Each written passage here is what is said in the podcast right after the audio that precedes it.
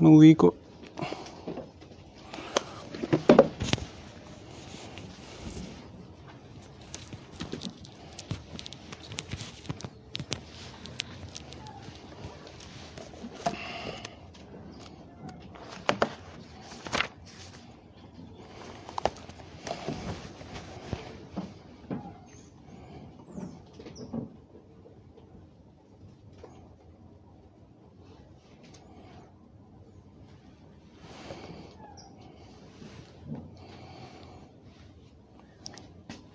Amós capítulo 3, versículos 1 al 8.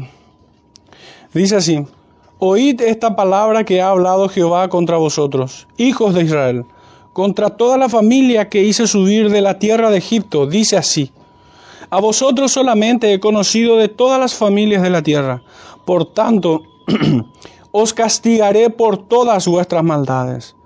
¿Andarán dos juntos si no estuvieren de acuerdo?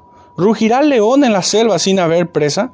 ¿Dará el leoncillo su rugido desde su guarida si no apresare? ¿Caerá el ave en lazo sobre la tierra sin haber cazador? ¿Se levantará el lazo de la tierra si no ha atrapado algo? ¿Se tocará la trompeta en la ciudad y no se alborotará el pueblo? ¿Habrá algún mal en la ciudad del cual Jehová no haya hecho? Porque no hará nada Jehová el Señor sin que revele su secreto a sus siervos todos los, profetas. Si el león ruge, ¿quién no temerá? Si habla Jehová al Señor, ¿quién no profetizará? Pueden sentarse, hermanos, el Señor bendiga su palabra en nuestros corazones. Le pediría por favor a, a Matías si pudiera acercarme un vaso con agua.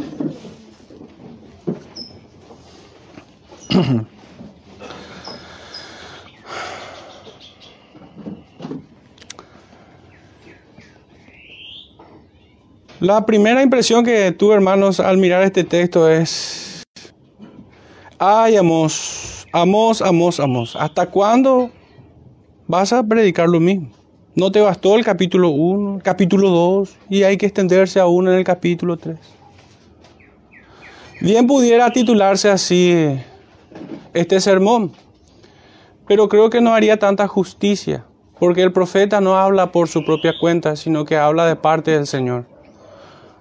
Por esto es que preferí titularlo de esta manera, hablando, dirigiéndonos al cristianismo en general, también obviamente a nosotros en primer lugar, pero así también a, a todos los hermanos que pudieran estar escuchándonos en sus, en sus iglesias, en sus casas. Este es el título. Desalquilen a sus profetas halagueños y despidan a sus predicadores adulones.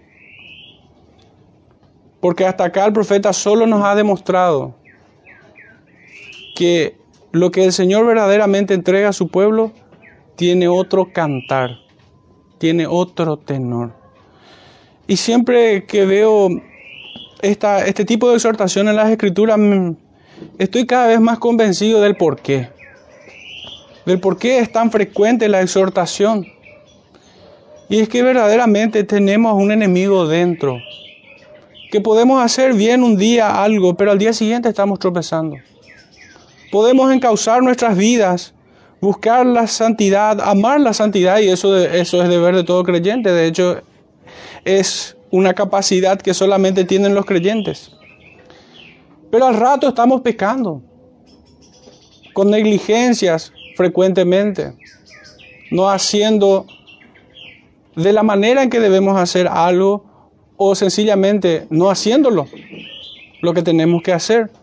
El pecado de repente se disimula como pequeño de esa manera, pero sin embargo es grande delante del Señor. Desatender su palabra, desatender su ley, ir en pos del pecado, sea por negligencia o la excusa que fuese, realmente me hace entender el por qué los profetas tan recurrentemente predican de esta manera? ¿Por qué escribieron de tal forma? Porque aún en mi casa he hallado maldad, decía uno de los profetas. Entonces ciertamente es muy pertinente el discurso de, de Amós.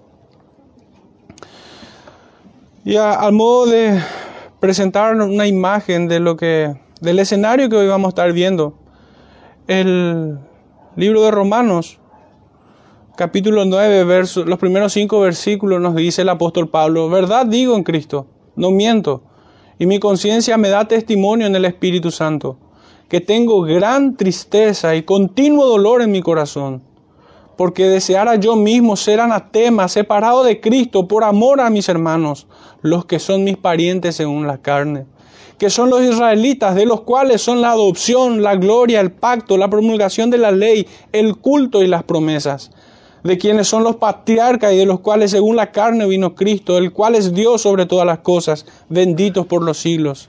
Amén. Qué hermosas provisiones ha dado el Señor a su pueblo. Le ha dado su pacto, la adopción, la gloria, la ley, el culto, las promesas, los patriarcas. Y aún Cristo vino.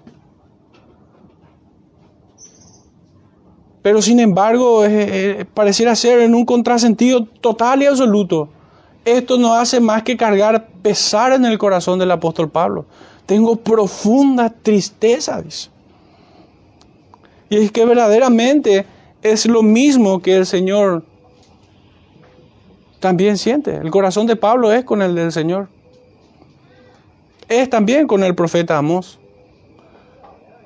Que habiendo experimentado la multiforme gracia de Dios, todas sus misericordias, este pueblo no ha hecho más que rebelarse. Por esto es que en el primer versículo lo que leemos es un reclamo. Les identifican ellos por medio de un reclamo todas las familias que yo saqué de Egipto, dice, a ustedes me dirijo. ¿Y qué vemos allí? Oíd esta palabra, dice el profeta. Ciertamente el profeta no tiene otra cosa que dar a conocer que la palabra de Dios, pero nuestro contexto actual nos obliga a decir lo obvio. El profeta debe hablar palabra del Señor y no de su propio corazón. Pues muchos se han levantado hoy por hoy como supuestos profetas o predicadores que han sustituido la palabra del Señor, y esto lo considero un mal menor en comparación al que voy a citar ahora, y otros han hecho peor aún, han adulterado reduciéndolo a mera información, la palabra del Señor. Esto es mucho más peligroso porque le hace sentir como aprobado al que está informado al que conoce la palabra del Señor. Sería como un impío amaestrado o un demonio maquillado. Por eso me parece más peligroso que aquellos que definitivamente cambian el Evangelio. Preferiría que un falso profeta no tenga la palabra de Dios en su boca es demasiado sublime y hermoso la palabra del Señor como para que una perla esté en el hocico de un cerdo.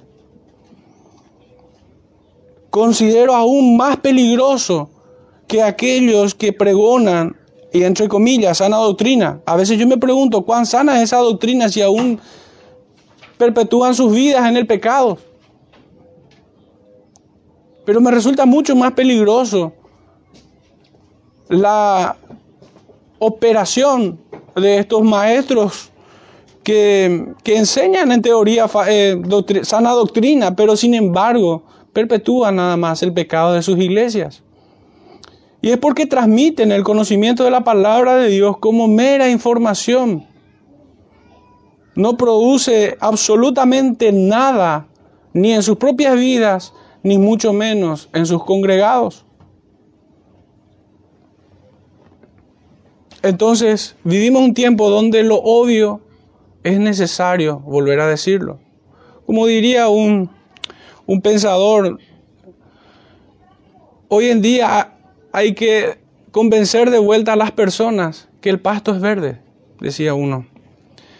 Esta es una actitud desafiante la del profeta, pues hoy, como en los días de Amos, no pocos dan a beber a los nazareos y no pocos procuran acallar las voces de quienes los amonestan y reprochan.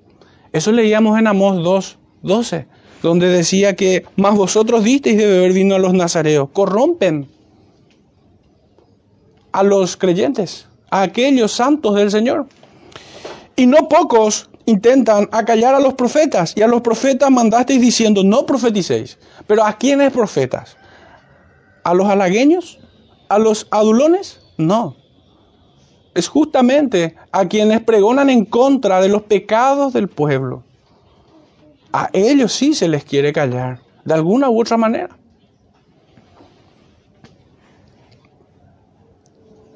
Por eso el título, despidan a sus profetas halagueños, desalquilen, mejor dicho, a sus profetas halagueños y despidan a sus predicadores adulones. El profeta es abiertamente desafiante. Hemos visto que le querían callar y de vuelta se vuelve a repetir esto en el capítulo 7. Por esto es una actitud desafiante la del profeta Amós. No es un Balaán cualquiera que acomoda el discurso según el brillo del metal. ¿Ustedes quieren callar a los profetas del Señor? Cuando Dios nos dice, clama a voz en cuello, no te detengas, alza tu voz como trompeta y anuncia a mi pueblo su rebelión. Debiéramos descontestar, están desquiciados. ¿Qué demonio les ha persuadido de lo contrario. Y hay alguna cita, hermanos, que sería interesante apoyarnos en ellas. Primera de Timoteo capítulo 4, versículos 1 y 2 nos dice el apóstol Pablo. Pero el Espíritu dice claramente que en los postreros tiempos algunos apostatarán de la fe escuchando a espíritus engañadores y a doctrina de demonios por la hipocresía de mentirosos que teniendo cauterizada la conciencia, y ahí nos da un, detalle de qué cosas ellos van a, van a traer. Pero en, en segunda de Timoteo es aún más claro. Capítulo 4 también. Los primeros cinco versículos dice el apóstol de, vuelta, te encarezco delante de Dios y del Señor Jesucristo, que juzgará a los vivos y a los muertos en su manifestación y en su reino, que prediques la palabra, que instes a tiempo y fuera de tiempo, redarguye, reprende, exhorta con toda paciencia y doctrina porque vendrán tiempos cuando no sufrirán la sana doctrina, sino que teniendo comezón de oír, se amontonarán maestros conforme a sus propias concupiscencias, y apartarán de la verdad el oído, y se volverán a las fábulas. Pero tú sé sobrio en todo, soporta las aflicciones, haz obra de evangelista, cumple tu ministerio. Eso tuvo que hacerlo Amos, eso tiene que hacer todo creyente. Pero hermanos, lo notable de aquí, de este texto que nos aporta el apóstol Pablo, es que dice, entreténelos, trae diversión, trae fábulas, llévalos al shopping, armen torneos, conciertos, congresos. Hay que entretener al pueblo. Ciertamente no. Lo que el apóstol dice son justamente, es justamente todo lo contrario, lo que no quieren. ¿Y cómo sabemos que una iglesia está totalmente corrompida, al modo que lo estuvo Israel? Cuando resiste la reprensión y la exhortación. El apóstol dice, redarguye, reprende, exhorta. A esto le comisiona el apóstol Pablo. Y esto tiene todo que ver con, te encarezco delante del Señor. ¿Qué cosa? Que prediques. ¿Cuál es el contenido de la predicación, hermanos? Redarguir, corregir, exhortar, reprender. Ese es el contenido sustancioso de la predicación. No es lo único, obviamente, porque también para el creyente, para aquellos que vienen en arrepentimiento sincero, humillados delante del Señor, rogando su perdón. También hay consuelo y paz para aquellos que se arrepienten, ciertamente. Pero es notable que el apóstol Pablo diga esto, redarguye, reprende, exhorta. Esta es la predicación.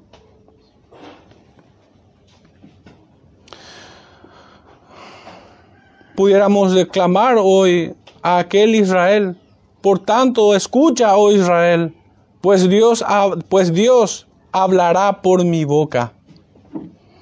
En mi entendimiento, el profeta se dirige a las doce tribus, no simplemente a las diez tribus del norte. aunque más enfáticamente lo señala a ellos, sin duda alguna. Pero cuando dice de todas las familias que hice subir de la tierra de Egipto, engloba a las doce, a las doce tribus, incluyendo a Benjamín y a Judá.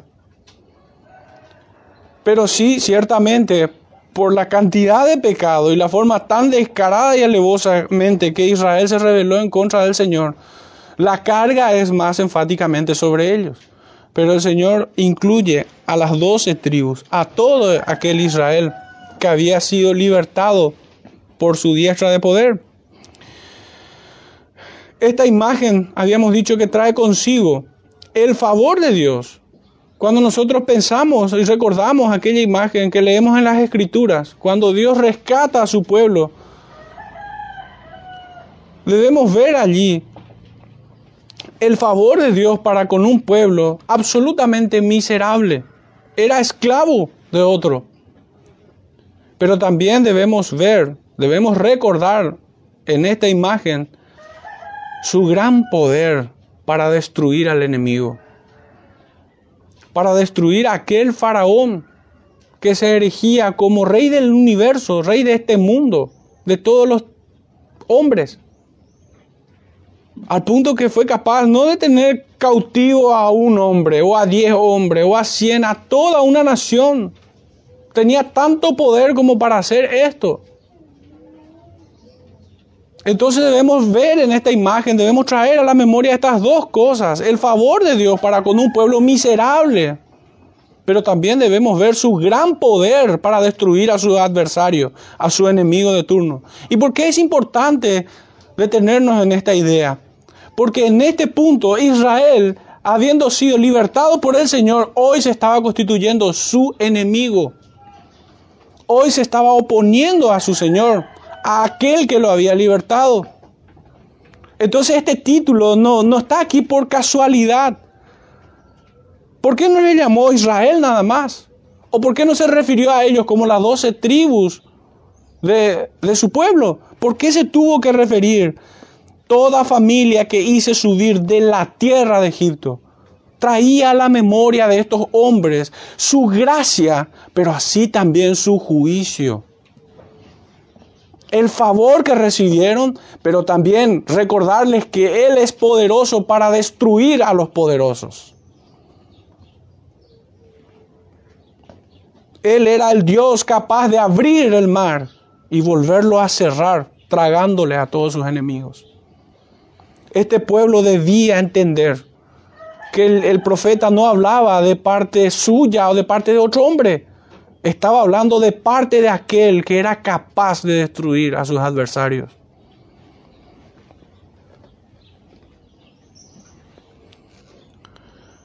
Nuestro segundo versículo nos dice, a vosotros solamente he conocido de todas las familias de la tierra. Por tanto os castigaré por todas vuestras maldades. Israel en gran manera había sido favorecido por las múltiples misericordias divinas. Lo han conocido. Esto ya era una, una gracia inmerecida, haberle conocido al Señor, recibido sus palabras. Habían también, habían sido proveídos por Dios el sustento diario en el desierto misericordias verdaderamente, sin par habían recibido. Dios, le Dios le envió un libertador. Dios escuchó su clamor. ¿Cuántas bendiciones? Habían sido tratados con tanta generosidad y bondad este pueblo. Pero estos, sin embargo, devolvieron mal por bien. Por esto el Señor dice, por tanto os castigaré a todos por todas vuestras maldades. Este pueblo terminó enorgulleciéndose por sus privilegios, al modo que un niño malcriado que recibe todo se siente, él se siente merecedor, cree que hay algún valor en sí mismo, por eso sus padres le tienen que dar todo. Ese es un niño caprichoso, este era Israel en aquellos días que se creía merecedor como un pueblo especial, desarrollando un espíritu supremacista en detrimento de todos los seres humanos y aún de su propio pueblo. Aún entre su propio pueblo, de entre ellos tenían castas. Se trataban distintos. La injusticia en tiempos de Amós es justamente lo que campea. Donde los ricos o la élite gobernante oprimía a los pobres. Cometían abuso de ellos. Corrompían el derecho y toda justicia. A pesar de haber recibido toda clase de generosidad y bondad, estos devolvieron mal por bien. Cuando Dios le entregaba solamente bienes, ellos devolvían solamente mal. Este pueblo entonces terminó enorgulleciéndose por los privilegios que tenía. Incluso se jactaban de seguir siendo pueblo de Dios por adopción. Todas estas bondades, sin embargo, no les eximió del castigo que, que merecían largamente sino al modo que una lente de aumento. Estas bondades del, del Señor, que no son malas en ninguna forma posible, son bondades propiamente dichas. Pero sin embargo terminó funcionando como, como una lente de aumento, mostrándonos con mayor amplitud la maldad de aquellos incircuncisos de corazón. Porque qué perverso es aquel que recibe todo lo bueno y es malo. ¿Cuánta maldad hay en su corazón?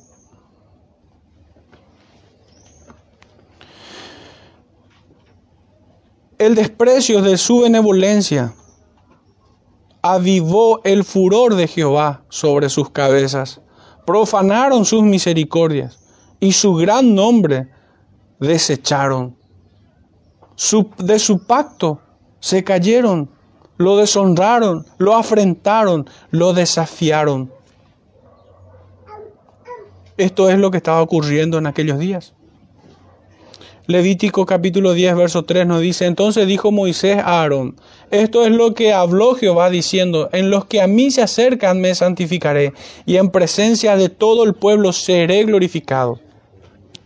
Y Aarón cayó y estos hermanos están marcados en el juicio que cayó sobre los hijos de Aarón, que salió fuego de la presencia del Señor y consumió a estos que presentaron fuego extraño delante de su presencia. Y creo, honestamente creo que esto es, es un, acto que el Señor condena. Pero acá los pecados en tiempos de Amós eran sin número. Despreciaban su, sus misericordias como acabamos de decir, ellos no hicieron más que corromper sus vidas, profanaron sus misericordias. Dios los apartó de los pueblos paganos, pero estos se esforzaron en no distinguirse de ellos, se hicieron iguales, no había diferencia entre los que adoraban a Baal y estos sino más bien estos terminaron jactándose como si fueran especiales. Yo metafóricamente lo digo, como si fueran que adolecen del síndrome supremacista. Pero el apóstol Pablo les diría, ¿quién os distingue? ¿Qué hay en nosotros que nos haga especial? Esa pregunta se hubieran hecho para evitarse males aquellos judíos. A mayores favores, mayor ingratitud y deslealtad es lo que se ve. Su impiedad fue más vil que la de los pueblos paganos, merecedores de un castigo especialmente peor. Por haberse burlado de sus misericordias, de sus bondades, del trato que Dios les había dado. Ellos no solamente pecaban contra su prójimo, en ignorancia muchos pueblos, pero estos pecaban alevosamente, habiendo conocido al Señor y queriendo callar incluso a sus profetas que hablaban de parte de Él. Nuestro verso 3 dice, andarán dos juntos si no estuviesen de acuerdo y probablemente sea un texto en el libro de Amós que sea muy conocido. La respuesta a esta, a esta pregunta es no, no andarán dos juntos si, si no estuviesen de acuerdo. No andarán. Donde no hay amistad no puede haber comunión real, y menos aún si existe contrariedad entre ambas partes.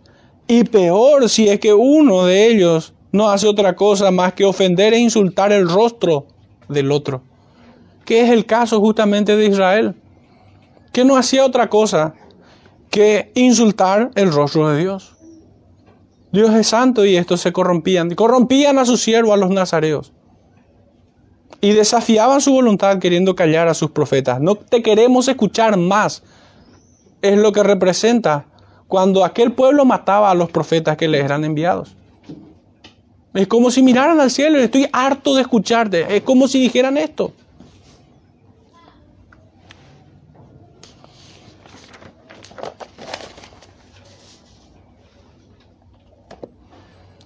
Pero el significado de estas palabras también nos dice de que cómo pudieran pretender estos, este pueblo de Israel que Dios les acompañe.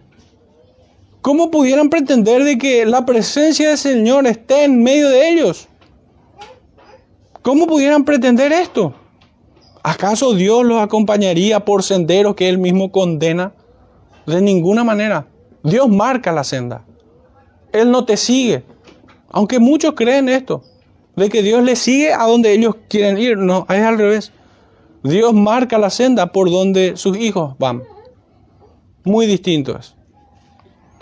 Pero nuestra teología actual es muy antropocentrista. Por esto se llega a estas conclusiones tan ridículas. Sinceramente, solo, solo un estúpido pudiera pensar cosas semejantes.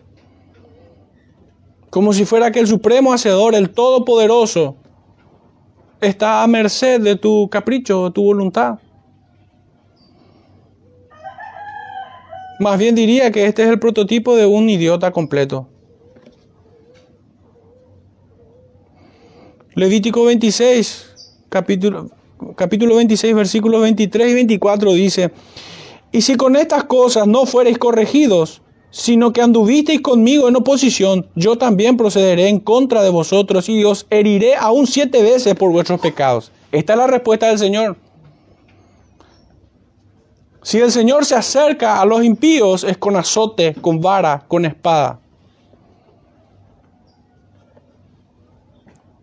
Si el Señor persigue al impío, ¿quién escapará? Esto es lo que ocurrió con Faraón. Faraón creía que estaba persiguiendo a Israel, cuando en realidad iban a ser atrapados por, el juicio y la ira de Dios. Por eso creo, por eso es que se ajusta a este calificativo que traje. Pareciera ser peyorativo, más bien es descriptivo. No es un insulto, es una descripción. Cuando yo llamo a este tipo de personas que creen que Dios les acompaña, estúpido y el prototipo de todo idiota completo, es, por, es más bien una descripción de cómo son. No es un insulto. ¿Cómo pudieran pensar si el Señor dice de que los va a azotar? No es que les va a acompañar. Todo lo contrario, el Señor les va a azotar. Persisten en su necedad, oh Israel, pues recibirán el azote que se merecen. El profeta es testigo de todo esto.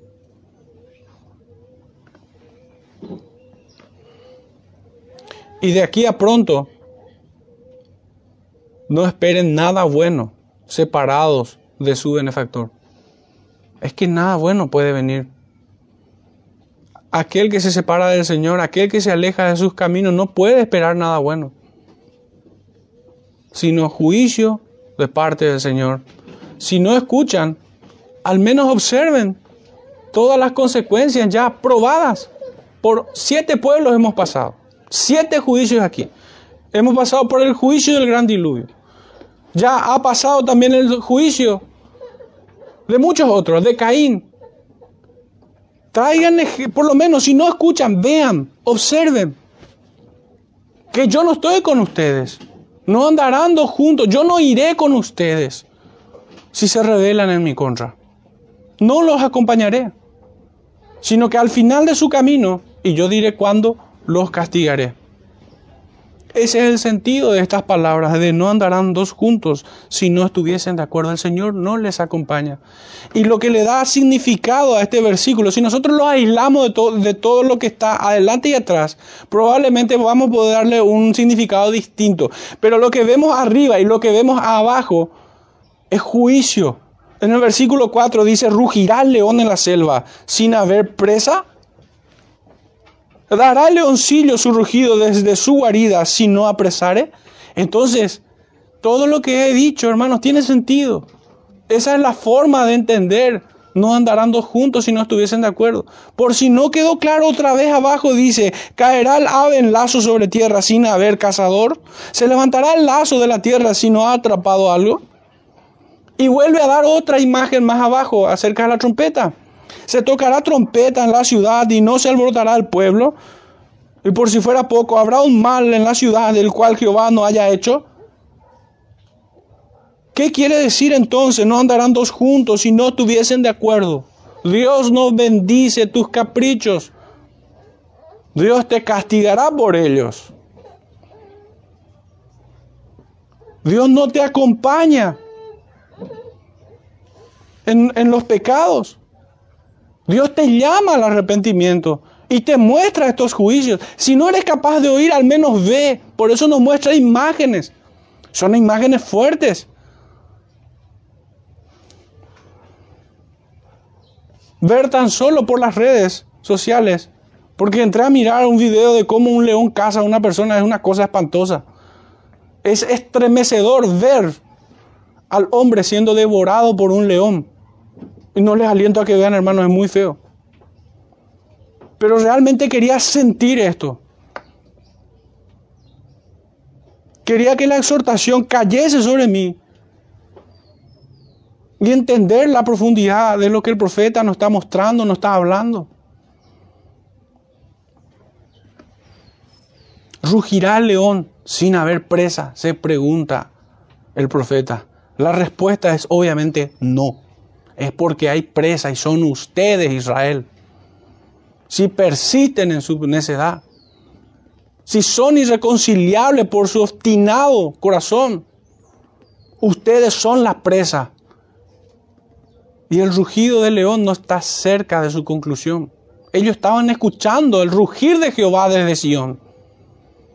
Y su condenación no se tarda. Los colmillos del león están tan cerca de su rugido. Así como el león, como el rugido del león se encuentra el peligro de su presa, para su presa. Estaba cercano. Este sonido es pavoroso y el fin de su presa está cercano. ¿Quién no temerá? Solamente un imbécil, un idiota esta imagen es muy apropiada para comunicar el inminente castigo que recibirían y lo espantoso de ser sometido y devorado, siendo presa del cazador. No existe en la naturaleza criatura alguna que sea más feroz que este animal y con mayor determinación para acabar con su presa. No existe. Y el profeta utiliza este recurso literario de la comparación, de, la, de presentarnos una ilustración vívida del juicio de Dios.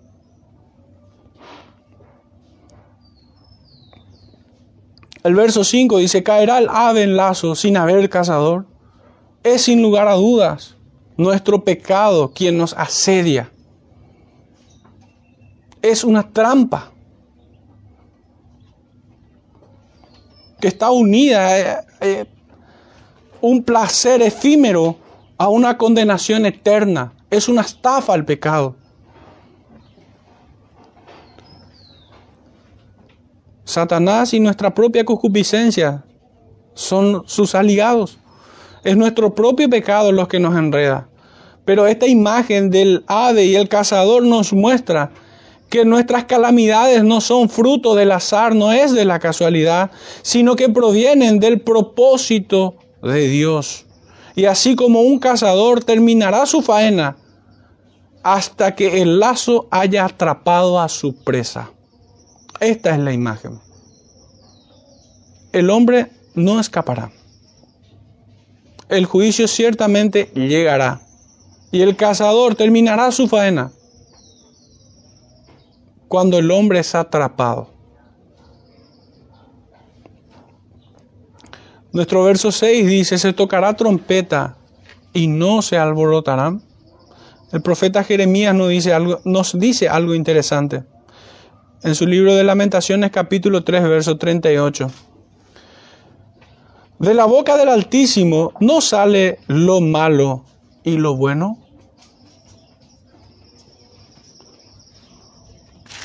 Son versículos contradictorios para nuestro tiempo.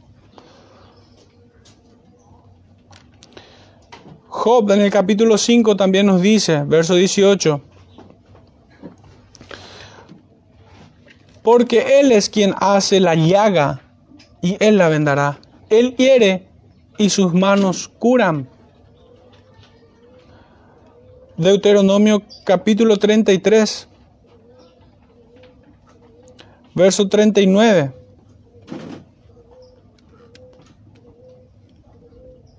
No, me equivoqué.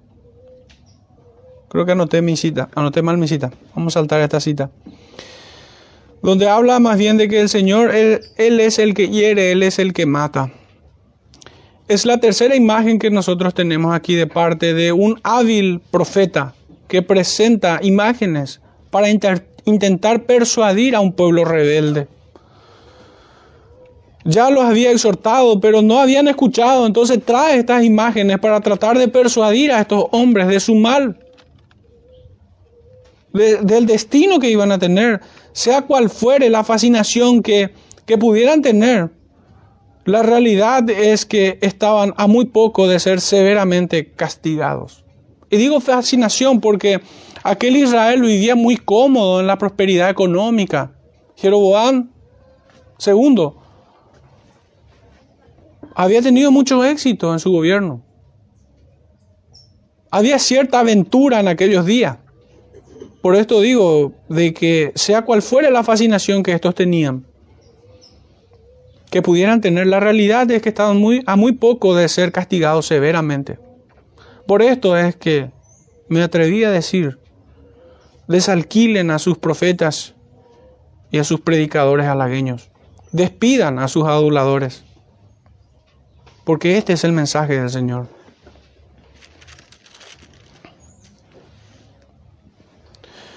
Versículo 7 leemos, porque no hará nada Jehová el Señor sin que revele su secreto a sus siervos, los profetas. Aún en esto he hallado bondad, bondad de Dios de parte de quienes me amonestaban con su mensaje. Pues Dios había castigado a muchos sin advertirles a la manera que lo hizo con aquel Israel, y puedo decirlo que conmigo. Así lo hizo con los idumeos, con los amonitas, con los egipcios, etcétera el Señor simplemente ejecutó su venganza sin dirigirles palabra. Al contrario, de ser algo malo, solamente encuentro bondad de parte de Dios en aquellos profetas que nos amonestan. De ejemplo tenemos a Nínive con Jonás, que solamente recibió juicio como predicación. Y estos vinieron al arrepentimiento y el Señor no les castigó. Es una invaluable misericordia que recibamos esta exhortación para ser confrontados y reprendidos, como el padre que busca reconvenir a un hijo necio que persiste en su pecado. Dios envía heraldos para abrir caminos y que el pueblo se acerque a Él. Pero si no los oyen, estos mismos heraldos construyen trincheras para enfrentarlos en guerra. Porque ciertamente sus profetas no negocian con el enemigo, no acomodan el discurso. Hay una frase que nos llega como herencia de la reforma y es esta que dice así, predícales de tal forma que se arrepientan o te odien por haberles predicado. Otro decía, prefiero herirlos con la verdad que matarlos con la mentira.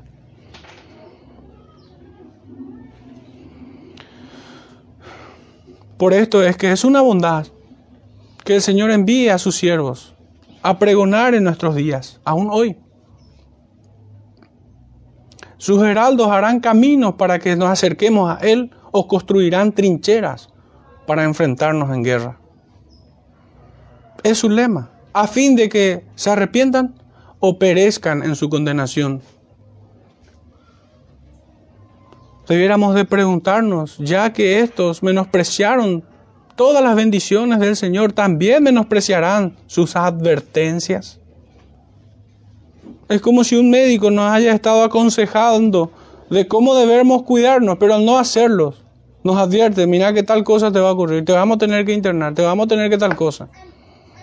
También sus advertencias vamos a despreciarlas.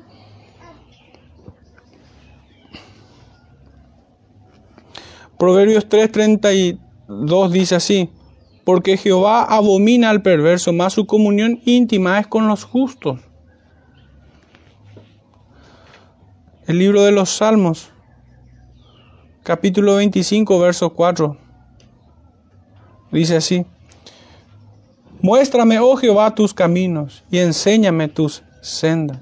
Encamíname en tu verdad y enséñame, porque tú eres el Dios de mi salvación.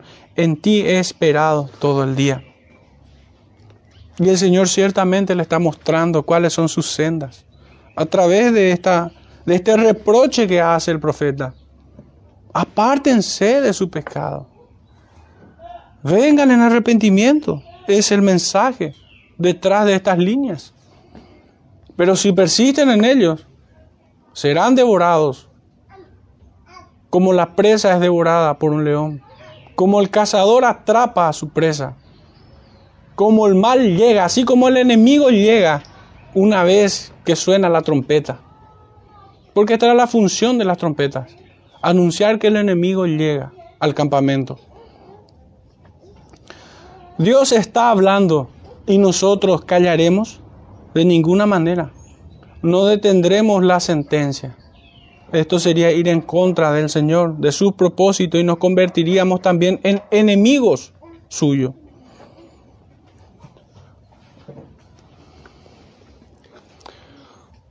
porque no podemos dejar de decir lo que hemos visto y oído. En palabras del Nuevo Testamento, ya Hechos 4:20. No podemos dejar esto que, de decir esto que vemos aquí, esto que oímos de su palabra.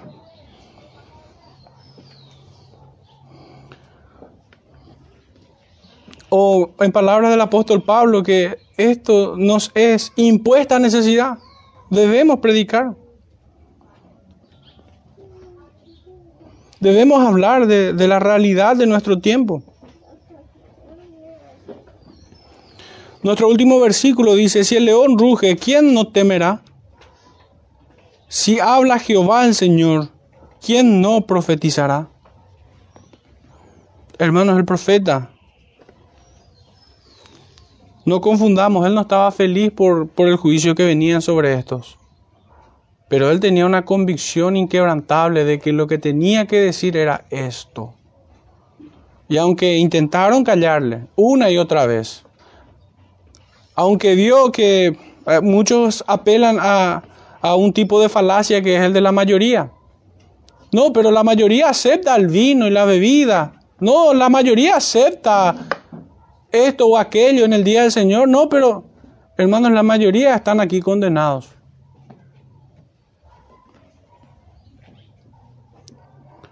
es una falacia, es una mentira. Que la mayoría apruebe algo debe alertarte. No tenés que sentirte seguro si la mayoría acepta algo. Tenés que buscar al Señor si ciertamente esto es así. El profeta no se intimidó, sino que habló de parte del Señor. Por esto dice, no profetizaré. El Señor me habló y yo no profetizaré. El león rugió y yo voy a callar. No.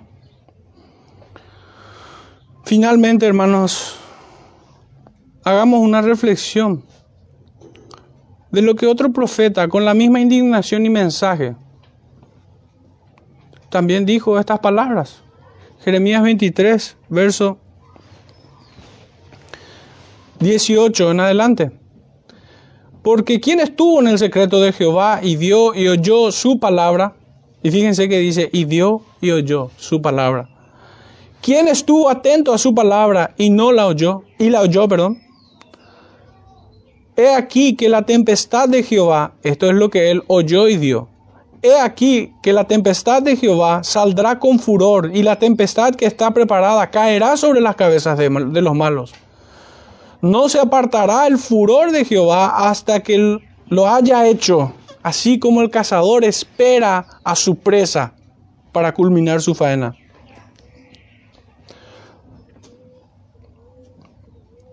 No se apartará el furor de Jehová hasta que lo haya hecho y hasta que haya cumplido los pensamientos de su corazón. En los postreros días lo entenderéis cumplidamente. No envié yo a aquellos profetas, pero ellos corrían. Yo no les hablé, mas ellos profetizaban. Pero si ellos hubieran estado en mi secreto, habrían hecho oír mis palabras a mi pueblo, y lo habrían hecho volver de su mal camino y de la maldad de sus obras. ¿Soy yo Dios de cerca solamente, dice Jehová, y no Dios desde muy lejos?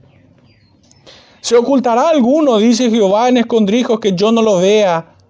¿No lo, lleno, ¿No lo lleno yo, dice Jehová, el cielo y la tierra? Yo he oído lo que aquellos profetas dijeron, profetizando mentira en mi nombre, diciendo, soñé, soñé.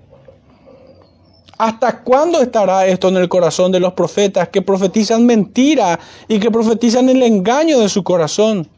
No piensan cómo hacen que mi pueblo se olvide de mi nombre, con sus sueños que cada uno cuenta a su compañero, al modo que sus padres se olvidaron de mi nombre por Baal. El profeta que tuviera un sueño, cuente el sueño, y aquel a quien fuere mi palabra, cuente mi palabra verdadera. ¿Qué tiene que ver la paja con el trigo? dice Jehová. Por cierto, esta imagen es una imagen terrible también porque el trigo se acumula en el granero, pero la paja en el fuego. ¿No es mi palabra como fuego, dice Jehová, y como martillo que quebranta la piedra? Por tanto, he aquí que yo estoy contra los profetas, dice Jehová, que hurtan mis palabras, cada uno de su más cercano. Dice Jehová, he aquí que yo estoy contra los profetas que endulzan sus lenguas y dicen, Él ha dicho. He aquí, dice Jehová, yo estoy contra los que profetizan sueños mentirosos y los cuentan, y hacen errar a mi pueblo con sus mentiras y con sus lisonjas, y yo no los envié ni los mandé, y ningún provecho hicieron a este pueblo, dice Jehová. Y cuando te preguntara este pueblo o el profeta o el sacerdote diciendo cuál es la profecía de Jehová, le dirás, esta es la profecía. Os dejaré, ha dicho Jehová, porque no andarán dos juntos si no estuviesen de acuerdo. Y el Señor no está de acuerdo con la vida de pecado que hoy muchos llevan. El Señor no les acompañará. Este es el mensaje del Señor. Si nos hemos dado cuenta, hermanos, el Señor se acuerda de los Baales solamente para comparar. Pero la indignación del Señor está con los profetas lisonjeros, con los profetas de labios edulcorados. Que hablan de cualquier cosa diciendo que hablan de parte del Señor.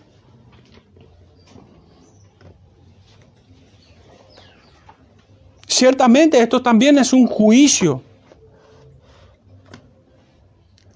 a los perversos. Dios los entregó a una mente reprobada. También le dio un poder engañoso para que crean en la mentira. Este es el estado de muchas iglesias. Nosotros debemos estar firme y velar. Que el que esté firme, mire que no caiga, dice la escritura. Si bien aún no hay situaciones que nosotros debemos corregir como congregación.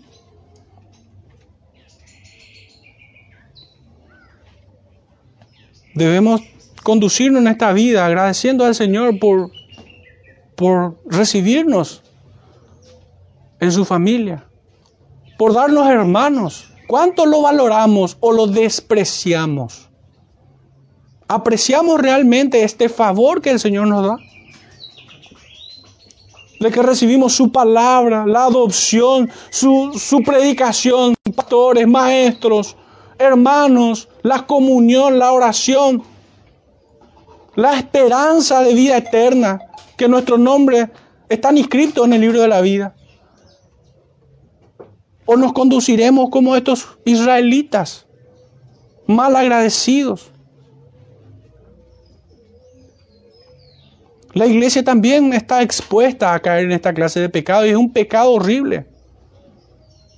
Ser un mal agradecido con el Señor. ¿Cuántas bendiciones no nos ha dado el Señor?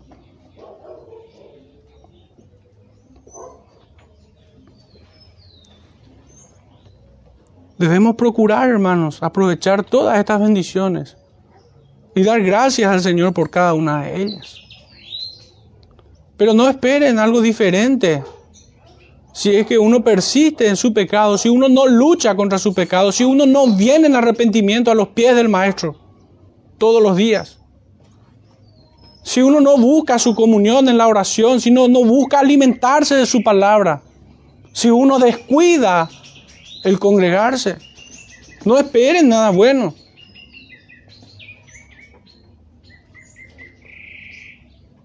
El Señor secará, así como el fuego consume la paja, la vida de cada uno, que persista en su necedad. Si creyeron que el ser humano ya ha soportado todo lo peor, no esperen, hay algo más. ¿Quién puede medir la indignación de Jehová? ¿Quién puede pesar su furor y decir, no, hasta acá nomás, y yo soy capaz de aguantar esto? No, no. Porque hay muchos que se jactan de esto. De que creen que son capaces de soportar una eternidad en condenación. No saben de lo que hablan. No tienen la más pálida idea de lo que es estar un día allí.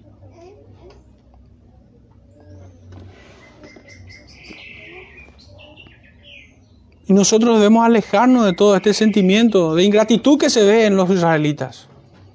Y debemos acomodarnos a la predicación del profeta en humildad. Primeramente yo en la, predicación. No me pongo desde un altillo a mirarlos por encima del hombro a nadie, sino todo lo contrario. Por si Satanás pudiera minar el oído de alguno de ustedes, digo esto.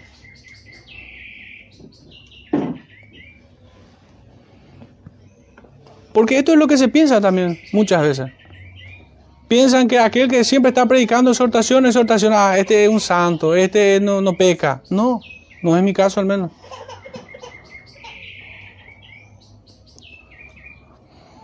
Que el Señor nos ayude, hermanos, a, a luchar contra nuestro pecado, a plantar bandera del Señor en nuestras casas, a ser fiel a su iglesia a tener un corazón agradecido con todas sus misericordias que se renuevan día con día. Que el Señor bendiga a su iglesia en esta, en esta mañana, hermanos. Oremos para cerrar este tiempo. Padre Santo, te rogamos, te imploramos, Señor, en este tiempo, que corrijas nuestras sendas, Señor que sometas nuestra mente, nuestro corazón, que derribes todo argumento que se levanta en contra tuya en nosotros. Señor, te rogamos que nos azotes si fuera necesario, pero no nos dejes, Señor, caer en condenación. Líbranos de la tentación y de todo mal. Pon en nosotros mayor gracia, Padre, para obedecer tu palabra. Que tu Santo Espíritu nunca se